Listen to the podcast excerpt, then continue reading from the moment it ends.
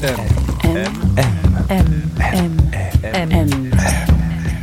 Le goût de M.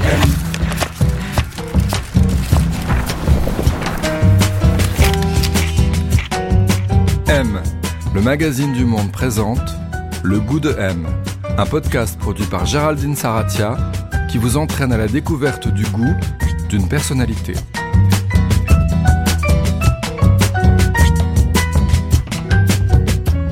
Qu'avoir du goût. Qui a bon goût, mauvais goût? Et puis d'abord, comment se forme le goût? Pour son dixième épisode, le goût de M s'invite chez Christian Louboutin. Il est un des créateurs de souliers de luxe les plus connus et reconnus au monde, et pour cause, il y a plus de 30 ans, Christian Louboutin, qui vient alors de lancer sa maison, a l'intuition d'un geste qui se révèle un coup de génie, vernir de rouge vif la semelle de ses escarpins. Une signature immédiate, pop, glamour, un signe, au sens où l'entendait Roland Barthes, qui dit à la fois le goût esthétique et l'appartenance sociale de celles qui les portent. Et elles sont nombreuses, femmes politiques, actrices hollywoodiennes, pop stars, à succomber au charme de ces hauts talons, 12 cm en moyenne, aux cambrures affirmées. Alors on le sait fou d'Orient, de cinéma, Oiseau de nuit, qui a fait ses classes au Palace avec Eva Ionesco ou Farida Kelfa. Et pour en savoir un peu plus sur le goût Louboutin, en attendant de pouvoir se plonger dans Exhibitionniste, l'exposition que lui consacre à partir du 26 février le Palais de la Porte Dorée, c'est un lieu dans lequel Louboutin se rendait très souvent enfant et qui a beaucoup influencé son imaginaire, on a rendez-vous chez lui. On est dans le deuxième arrondissement de Paris, Bonjour. une petite rue pas loin de la place Vendôme. Bonjour, On monte, rentrez. c'est au dernier étage.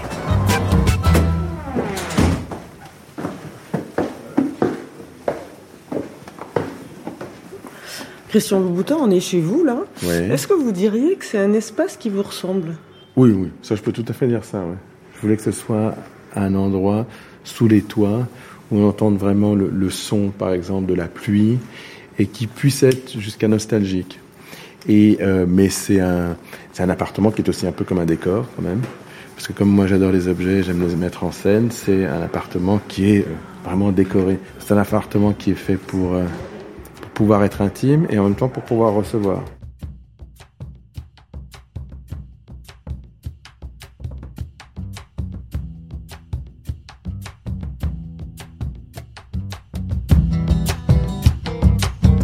On s'installe confortablement dans le petit salon, non loin de l'entrée. On profite de la lumière qui entre un peu partout dans l'appartement et de la vue sur les toits de Paris.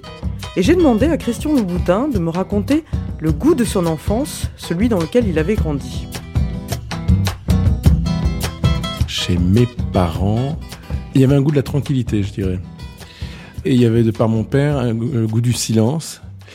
Et puis il y avait de par ma mère le goût de la rigolade. Votre père était ébéniste. euh, Exactement. Il avait aussi le goût de- des objets, du détail, votre père, non de... Oui. Il avait, il avait beaucoup d'attention aux détails. Il travaillait à Attismans. Il était en fait ébéniste de la SNCF. C'est-à-dire, il faisait toutes les maquettes des trains, les maquettes. Là, alors bon, par exemple, un nouveau train, il y avait des nouvelles banquettes. Il y avait donc, il Mm. faisait la, la maquette des banquettes. Mais vous le voyez travailler parfois quand même ou- Il ramenait des petites maquettes. Et c'est ça que je voyais. Et c'était intéressant parce que je, je me souviens, par exemple, une chose qui m'a marqué, parce qu'il parlait assez peu quand même. Comme je vous disais avant, il, a- il avait plutôt le goût du silence et le goût de la musique. Ah ouais? Et- Qu'est-ce qu'il aimait comme musique? Musique classique. Particulièrement Mozart, mais musique classique en général. Mais qu'il écoutait, mais enfin qu'il écoutait en silence. Oui, on écoute en général en silence la musique, mais qu'il écoutait même. Il y avait un casque. Il y avait un casque. Ouais, Donc il, il s'isolait un petit peu quoi, Voilà. dans son monde. Ouais, exactement. En fait, rapport à mon père, je vois que euh, il a eu une influence importante, justement à cause de, de, de- de son travail et à cause de ce qu'il me montrait de son travail, et puis de comme il m'en parlait. Comme il parlait assez peu, quand même, quand il parlait, j'étais j'étais plutôt attentif. Et il m'a dit une chose qui m'a qui m'a été importante, je me rends compte. Et il m'a dit, tu comprends, le bois a une veine. Si tu veux faire des jolies sculptures, il faut aller dans le sens de la veine. Si tu ne vas pas dans le sens de la veine, tu finiras par avoir des échardes. Et c'est tout ce qui se passera. Et moi, je l'ai pris de manière plus générale. C'est-à-dire, je me suis dit, c'est, euh, il me parle de la vie. Je me suis pas dit ça ce jour-là, Mhm. mais ça m'a quand même beaucoup marqué. Je me suis dit, il y a un sens. Il faut aller dans le sens. Quand on va à contresens, dans le fond, on attrape des échappes, c'est-à-dire on attrape des accidents, on, attrape des problèmes. Par exemple, je, quand je travaille avec des gens, je vais dans le sens des gens. Quand je j'essaye pas, si, si quelqu'un fait très bien les cercles, je vais pas leur demander de faire des carrés, en gros. Et votre mère, elle, euh, vous disiez c'était une femme libre qui n'avait aucun sens bourgeois. Qu'est-ce qu'elle aimait, elle? Alors, elle aimait beaucoup rigoler. C'était une chose. Elle aimait beaucoup les rapports entre les gens. Elle aimait beaucoup le dialogue. Et voilà, donc elle était très solaire. Et je crois que ce qui est amusant, c'est que moi j'ai beaucoup donné tout le crédit comme ça de tout et n'importe quoi à ma mère parce qu'elle était quelqu'un de solaire et mon père était justement quelqu'un de plutôt lunaire. Et donc voilà, je, pendant très longtemps j'ai pensé que j'étais vraiment comme ma mère. Je me rends compte maintenant que je suis vraiment un, mélange de mes, de mes deux parents. C'était une femme qui avait du style, votre mère? Elle était, elle était comment? Oui, alors elle était brune, la peau très blanche, brune, cheveux courts, très maigre, très maigre parce que je crois qu'elle avait beaucoup d'énergie, elle brûlait vraiment tout quand même, très maigre, pantalon, jupe droite ou pantalon corsaire, donc plutôt 50 et ballerine plate. Hmm. Euh, j'ai pas de souvenir d'elle en botte, j'ai pas de souvenir d'elle du tout en talon, j'ai vraiment un souvenir d'elle, vraiment une silhouette très mince comme ça, avec des très jolies jambes et, et, et les souliers plats, toujours ballerine. Elle, elle avait un goût en fait complètement 50. J'aimais beaucoup mon enfance, J'adorais ma famille, ma famille m'adorait. On a toujours eu des très très bons rapports. J'ai pas de souvenirs d'engueulade, j'ai pas de souvenirs même de ton un peu haussé, etc. Mais euh, c'était un peu monotone parce qu'on était breton. Alors on allait à Saint-Malo dans un endroit qui s'appelait Kemnevin. Enfin, on allait dans différents endroits de Bretagne. Ma mère avait des sœurs, donc on allait chez mes tantes. J'avais une tante, Alléluia, qui habitait dans le Périgord, donc on allait de temps en temps dans le Périgord. Mais disons, c'était Paris, Bretagne, Bretagne, Paris, ou Paris, Périgord, Périgord, Paris. Donc j'avais un peu l'impression de, de, faire partie de, de voilà du, du, monde du pâté, de la saucisse, des crêpes. Et bon, formidable, mais moi, le goût que j'ai, c'est le goût de l'ailleurs quand même. Le goût de M.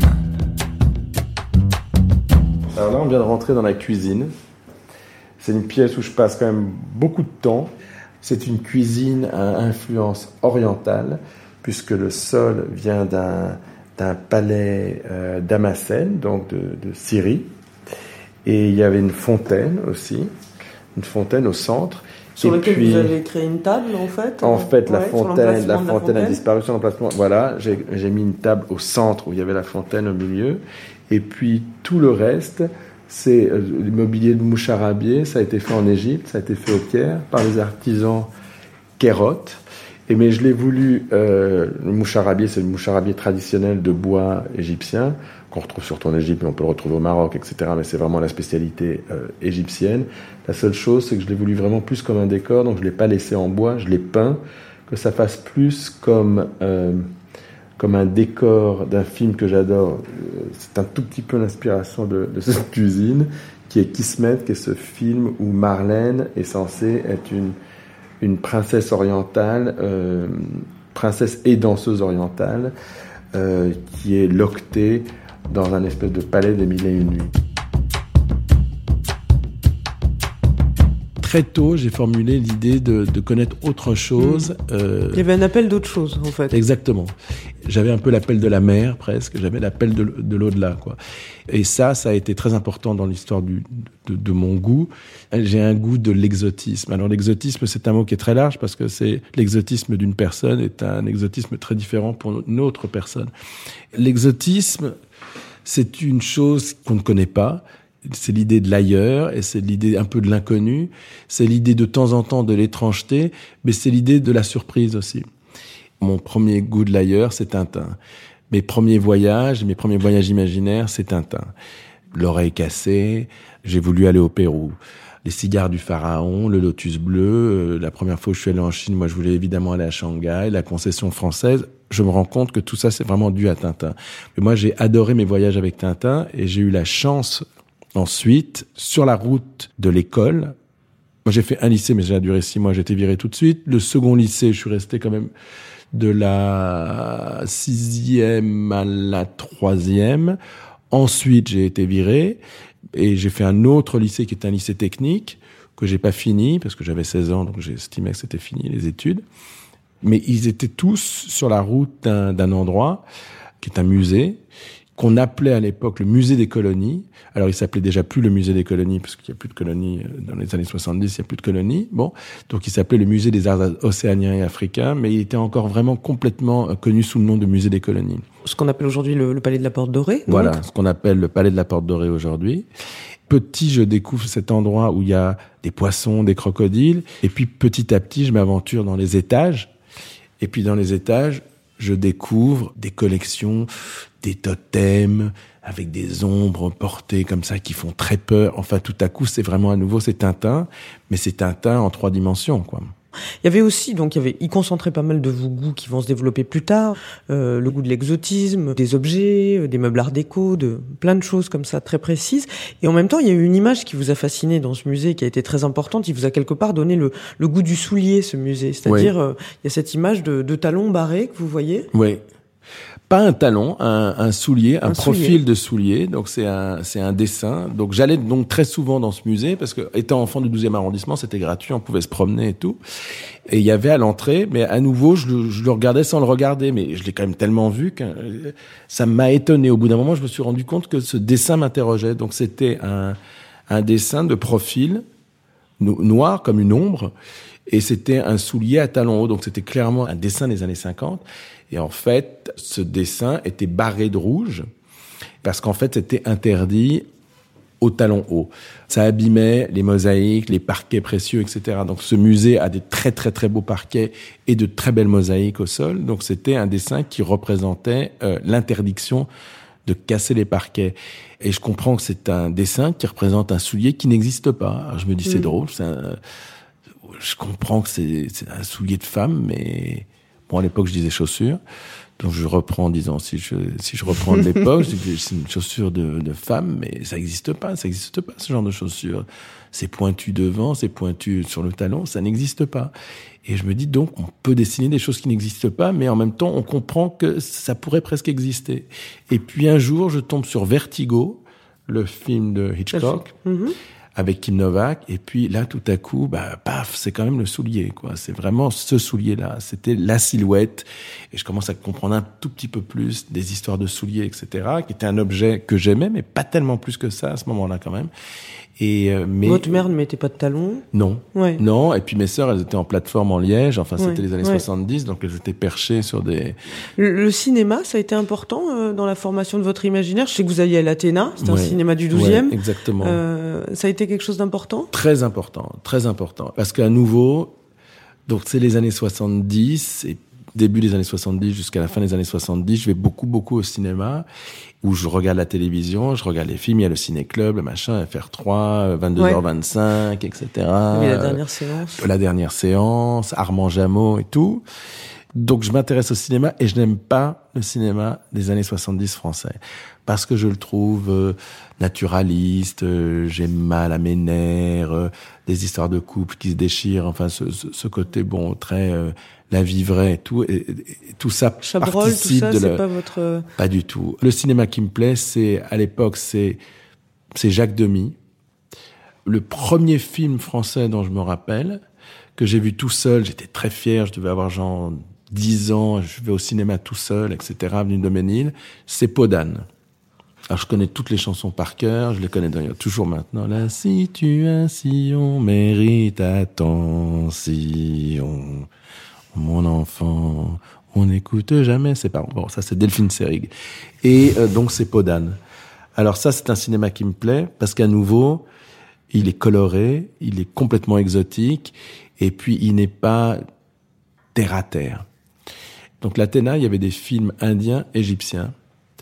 Et puis il y avait un cinéma un peu plus loin, mais il n'était pas très loin des puces de Montreuil où j'allais aussi, qui est Lavron. Alors ça, je sais pas s'il existe encore. En tout cas, les deux autres cinémas n'existent plus.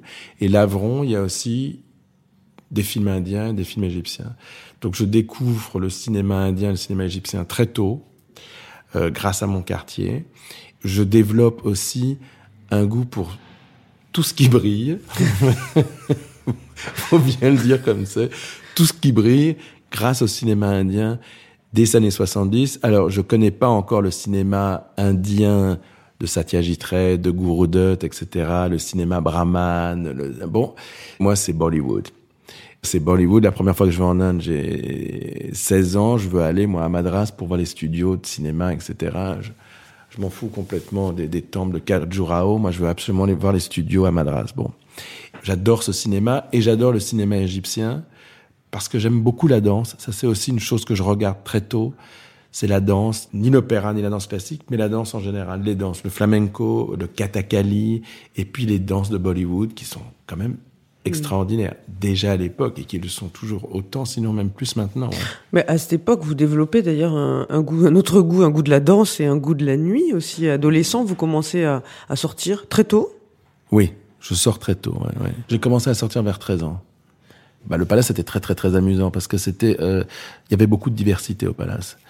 La première chose dont je me souviens, c'est qu'il y avait des gens de tous les pays, de toutes les couleurs, habillés de toutes les couleurs, euh, représentant euh, des ethnies différentes, des pays différents. C'est un endroit qui était à votre goût, justement. C'était, oui, absolument. C'était, mais moi je me rendais pas compte. Ça me paraissait, euh, c'était vraiment euh, comme ça, comme à la maison, quoi. Donc, je trouvais ça très très normal. Je me disais pas, ah, ce mélange est tellement extraordinaire. Ah, euh, le fait qu'il y ait des gens qui viennent de différents pays pour voir cet endroit où il y a des gens très jeunes et puis euh, moi j'ai 14 ans et puis Vous euh, problème, Je vous parle avec Roland Ouais. Barthes. On me dit que c'est un écrivain. Je dis ah bon, très bien, etc. Je trouve ça tout à fait normal. Je veux dire, c'est vraiment comme un espèce d'immense mariage un mariage à l'anglaise où il y a les grands-parents, euh, les parents, euh, les, les, les, les nouveaux mariés, les divorcés, les machins, tout, euh, voilà. Bon, Il y a quoi comme tout ça se musique? confond.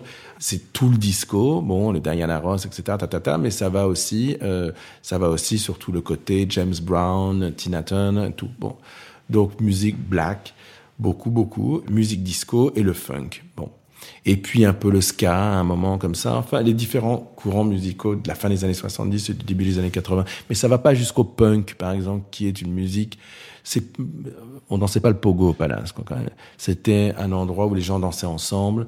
C'était une espèce de célébration de la danse, quand même. Et puis, euh, un endroit où les gens s'amusaient. Et puis, bon, tout ça, c'est avant les, les réseaux sociaux, euh, les téléphones, les trucs, etc. Donc, il y a, euh, Avant le sida euh, aussi.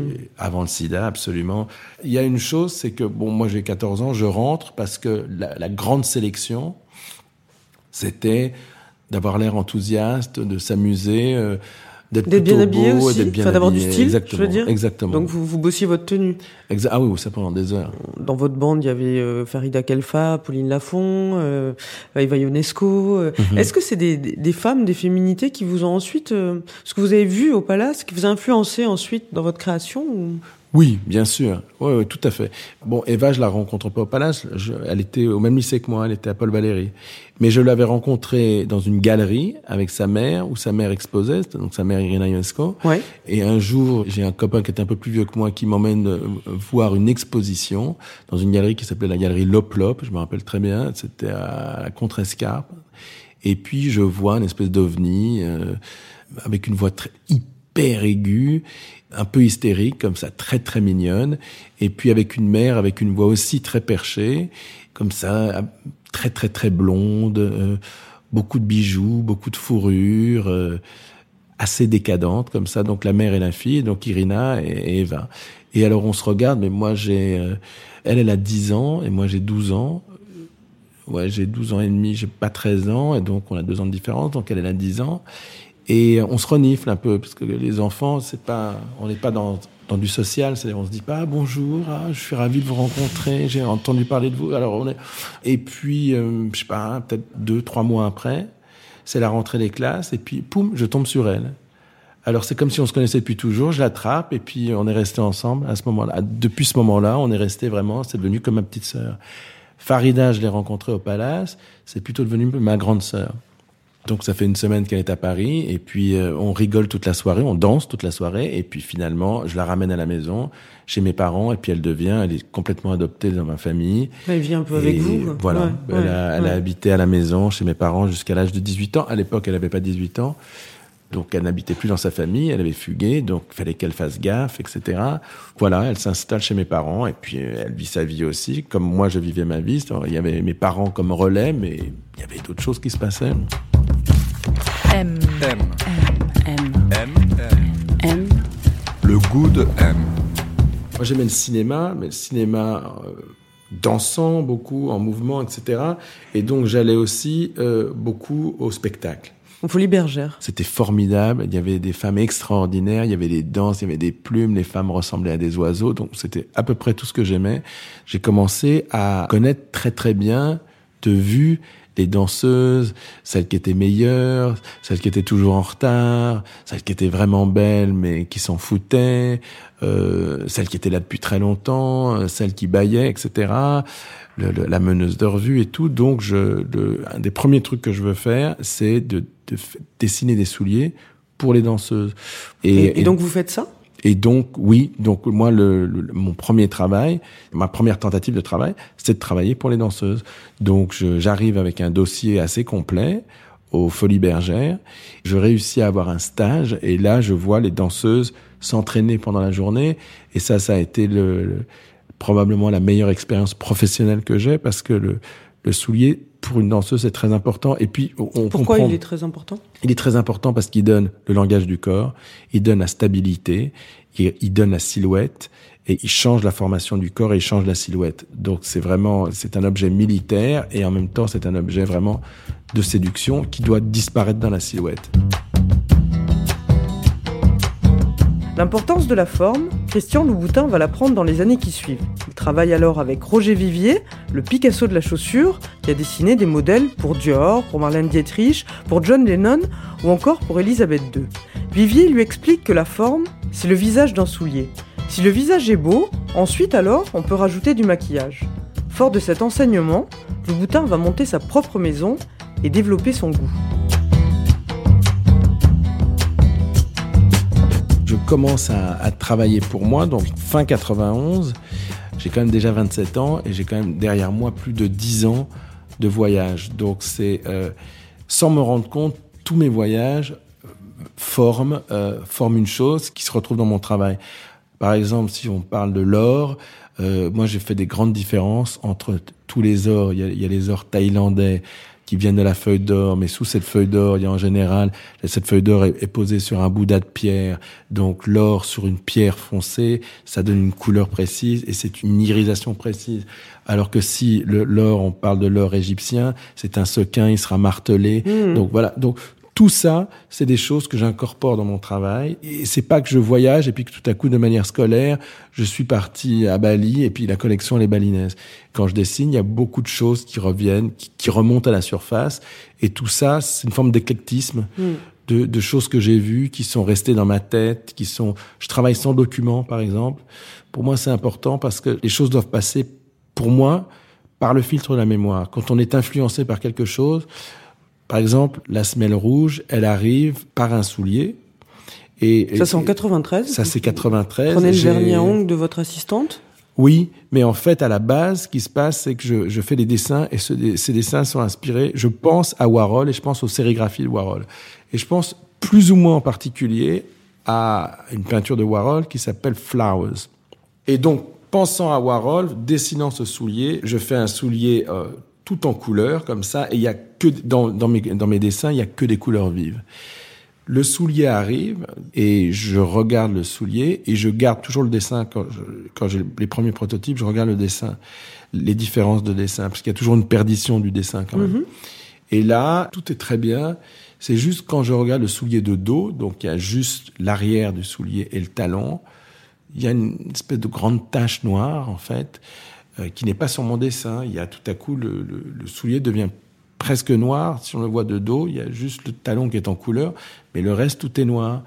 Et je me dis c'est quand même bizarre, ça c'est vraiment pas dans mon dessin. Et, et, et puis par chance, la personne qui avait essayé les souliers, qui était là, était en train de se faire les ongles. C'était la fin de la mmh. journée, on était en Italie, elle se fait les ongles.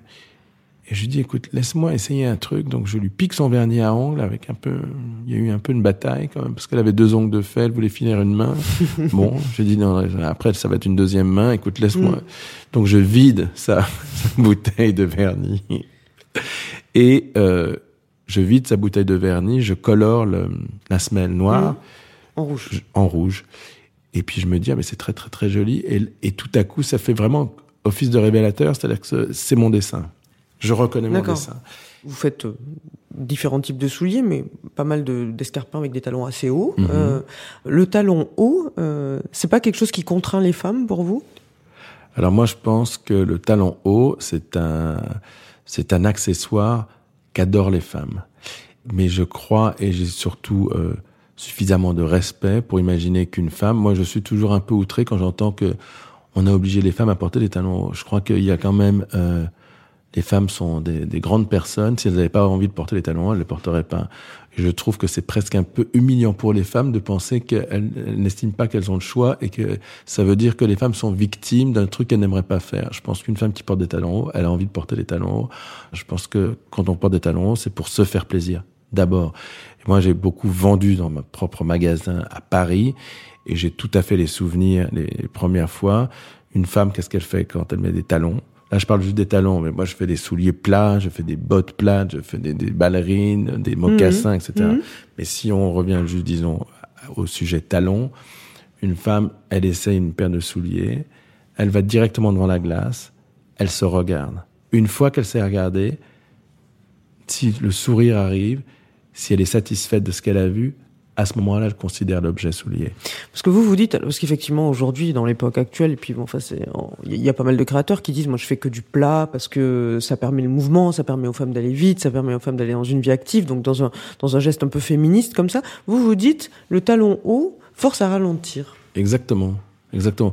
Je me sens finalement d'une culture presque un peu plus orientale. Je trouve que le, le rapport au temps est important et je trouve que les gens qui disent ah faut aller vite, faut aller vite, faut aller vite, pourquoi? Je veux dire pour aller au cimetière, je veux dire finalement, finalement euh, l'autoroute euh, il est la même pour tout le monde. hein. je veux dire donc je- moi je vois pas l'intérêt de tout faire vite. Je trouve que de prendre le temps c'est important. Le goût de M. Là on est dans le salon donc là il y a une console.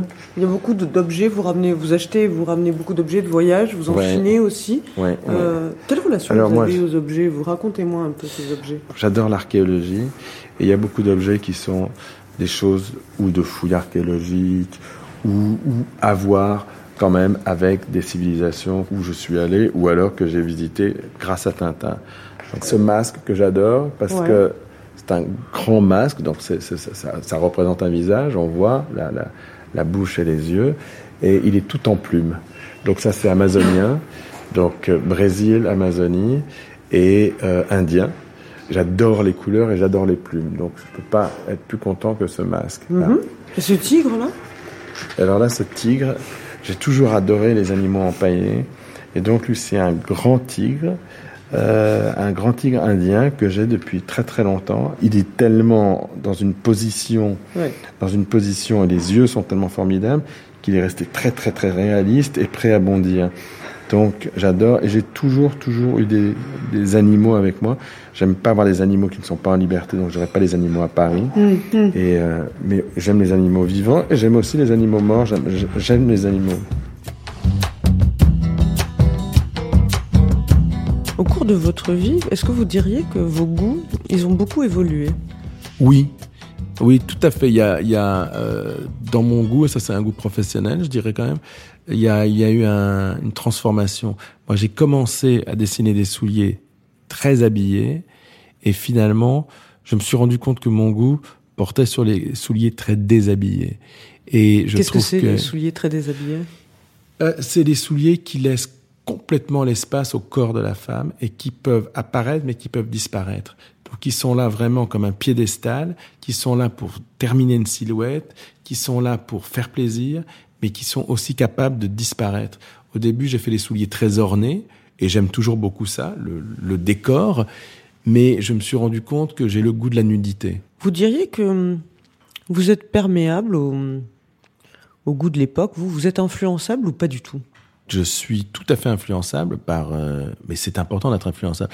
Surtout quand on travaille justement dans la mode, c'est important d'être euh, perméable et influençable, de pas rester sur son acquis, sur son quant à soi, sur ce qu'on pense et le goût d'une époque ou son propre goût. Il faut avoir le goût des choses. Le goût, c'est l'envie. Je préfère quelqu'un dont je trouve le goût désastreux, mais qui est quelqu'un qui s'amuse ou quelqu'un qui se ressemble, que quelqu'un qui a un goût impeccable, irréprochable et qui s'emmerde avec cette parade. Quel type de goût vous plaise d'une manière sensible? Qu'est-ce que vous aimez Qu'est-ce que vous n'aimez pas? Alors moi j'ai un goût de la courbe. Et je me rends compte à travers beaucoup de gens dont j'aime le travail, ou même les choses que j'aime, tout est courbe. Tout est courbe. Moi j'aime la danse du ventre. J'aime Samia Gamal. C'est tout courbe. J'aime Oscar Niemeyer. C'est un architecte. Mais c'est quelqu'un qui a beaucoup travaillé sur la courbe. J'aime les rivières. J'aime quand elles tournent. J'aime les montagnes, mais je préfère les montagnes courbes. J'aime pas les montagnes comme des pics. J'aime pas les stalactites. J'aime les formes rondes. J'aime J'aime la rondeur, par exemple. Ça, c'est euh, j'ai ce goût de la rondeur versus. Je n'aime pas la géométrie. J'aime pas euh, Mondrian. Je trouve ça intéressant, mais je, Ça vous touche pas? ça ne me touche pas. J'aime pas le Corbusier. Je trouve ça trop rigide. J'aime pas. Je, je n'aime pas les formes droites. J'aime pas les. Quand il y a des angles, il faut que ce soit une pyramide pour moi. Il faut que les angles soient biaisés. Mais j'aime pas 90 degrés. J'aime pas du tout 90 degrés. Vous dites euh, j'aime les esthètes assumés. Oui. Quelqu'un comme Visconti, c'est un, c'est un, c'est un grand esthète, par exemple, du cinéma. Mais quelqu'un comme Sofia Coppola, c'est une grande esthète. C'est, je, je la considère comme une très grande cinéaste et une grande esthète. Et c'est intéressant si je dis Sofia Coppola parce qu'elle vient d'une famille de cinéma. Son père est un immense réalisateur, mais n'est pas un esthète. Francis Ford Coppola, grand cinéaste, pas esthète. Il n'y a pas de goût Coppola. Si on dit le goût Coppola, c'est le goût Sofia Coppola. C'est très différent. Être un esthète, c'est une chose qui appartient à soi-même. Je veux dire, la, la, la tradition esthétique, elle ne vient pas, on n'est pas, on n'est pas esthète de père en fils ou de mère en fille ou de père en fille ou de C'est pas de quelque mère chose en- qui se transmet, vous pensez uniquement par l'éducation? Il faut qu'il y ait non, euh, une- non. un désir personnel fort de ça? Absolument. Je pense que l'esthétisme, c'est, euh, ça vient de différentes choses. Ça peut même venir de, de certaine manière d'une forme d'insécurité où on a besoin que tout soit de, de la comme- même, de la même qualité, tout soit. Mais c'est quand même aussi un œil. Moi, ce qui m'intéresse, c'est quand c'est un œil. Quand on dit Lynch, c'est un cinéma, mais c'est des voix, c'est, euh, sont des couleurs. On peut dire des couleurs à la Lynch, personne ne va dire rose bonbon. Je veux dire, c'est, c'est très clair, les couleurs. Lynch, c'est un cinéaste, mais si on dit un appartement à la Lynch, on va tout de suite voir une image. Quelqu'un qui a du goût. Euh, Quelqu'un qui a du goût, c'est quelqu'un aussi dont le goût est suffisamment puissant pour aller au-delà de juste son terrain d'expression. Exactement. C'est, il y a euh, le goût, c'est une radiation plus large que le domaine de son travail. Voilà, c'est la fin de ce podcast. Il a été réalisé par Sullivan Clabot et produit par Genre Idéal. Si vous aimez ce podcast, n'hésitez pas à nous suivre sur les réseaux sociaux du Monde et de M, le magazine du Monde, à nous laisser des étoiles, des commentaires. On se retrouve très vite avec un autre invité, un autre goût. Le goût de M.